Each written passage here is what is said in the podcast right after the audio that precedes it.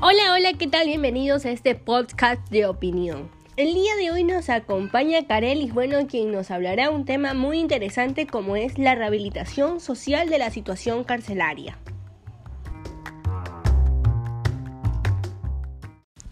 Hola a todos.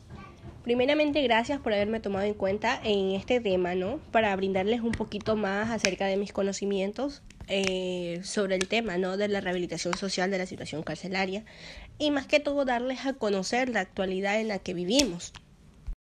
Una vez más mi estimada bienvenida y podemos empezar. Es evidente la situación particularmente vulnerable de las personas detenidas por el Estado, sumada a la frecuente falta de políticas públicas al respecto. A menudo significa que estas personas se encuentran recluidas en condiciones caracterizadas por los derechos de quienes las violan sistemáticamente. Por lo tanto, para que el sistema penitenciario y, en la última instancia la privación de la libertad como respuesta del delito logre su propósito fundamental, los estados deben de tomar medidas específicas encaminadas a subsanar estas decisiones estructurales. Sin duda alguna, en estas circunstancias aumenta la incidencia de violencia y muerte en las cárceles, se crean peligrosos círculos de corrupción y otras consecuencias de la falta de control de las instituciones penitenciarias. Algunas veces ustedes se han preguntado qué es lo que nos hace falta dentro de lo que es bien hacer la situación carcelaria. Sin duda, en este caso, eh, plantearíamos la falta de administración. Sin duda, es la parte más fundamental porque hemos visto muchos casos, la asignación inadecuada de los recursos, las percepciones generales, la falta de independencia, la corrupción de las instituciones judiciales, policiales y penitenciarias que han tenido un impacto muy importante en el disfrute de los derechos. ¿Alguna vez ustedes se han preguntado cómo podemos resolver todos estos casos que han, que han sido eh, partícipe de esta situación carcelaria. Sin duda, el sistema penitenciario en pleno funcionamiento, con algunos elementos necesarios, se garantiza la seguridad de los ciudadanos y la adecuada administración de la justicia, porque recordemos la matanza que hubo en el 2020. Por no llevar una buena administración, Muchos centros penitenciarios no reciben la atención ni los recursos necesarios. Su función se disturbia en algunos lugares para brindar protección, se convierten en escuelas de delincuencia y comportamientos antisociales, promoviendo la reincidencia de lugares de la recuperación. Recordemos que todos tenemos derecho, derecho a la integridad física. Los reclusos también pueden verse violados por las duras condiciones en las que se encuentran recluidos. Esto aumenta los roces, la violencia entre reclusos, favoreciendo la propagación de enfermedades, dificultad de acceso a la atención básica de salud y a los servicios penitenciarios, que constituye a un valor riesgo de incendios y otros desastres y dificultando el acceso de programas de rehabilitación, entre otros graves impactos.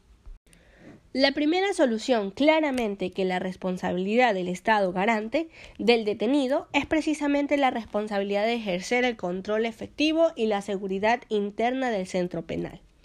Si esto no se cumple, esta condición básica es muy difícil que el Estado pueda garantizar como mínimo los derechos fundamentales de los detenidos. Es inaceptable, desde cualquier punto de vista, que en este tiempo esto se solucionará ya que hay muchas prisiones en la región con un sistema de autonomía en las que las prisiones están efectivamente controladas. Por un lado, los presos están en manos de determinados presos o bandas criminales o mediante un sistema de gobierno compartido. Estas mafias comparten poder y sus intereses con las autoridades penitenciarias. Ahora, es importante analizar si la cárcel efectivamente constituye un sitio rehabilitador. Si bien es cierto las personas que cometen un delito deben pagar una pena por el hecho delictivo cometido, sin embargo la privatización de la libertad no contempla privación de derechos como seres humanos y peor aún este castigo rezarse el daño cometido a la sociedad. La función primaria del equipo técnico es evitar la presionalización del interno, mantener su salud física y mental, romper esta estigmatización y prepararlo para el muy bien probable equitamiento. Además de eso, podemos impedir que ellos pierdan su tiempo. ¿Cómo lo haríamos? Realizando algo útil como el aprendizaje de un oficio, la mejoría de un nivel académico o el desarrollo de un trabajo. Pero no todos están de acuerdo ya que algunos dicen que la cárcel no es un sitio rehabilitador, que el castigo, la disciplina ciega, no curan, no son adecuadas para el aprendizaje de voluntad, solo afectan el espíritu de las personas, inclusive señalan que la cárcel no es un buen sitio para nadie.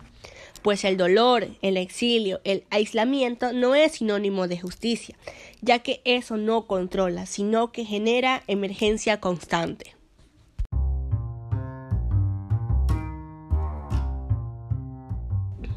Y bueno chicos, esto fue todo en nuestro segmento de podcast de opinión.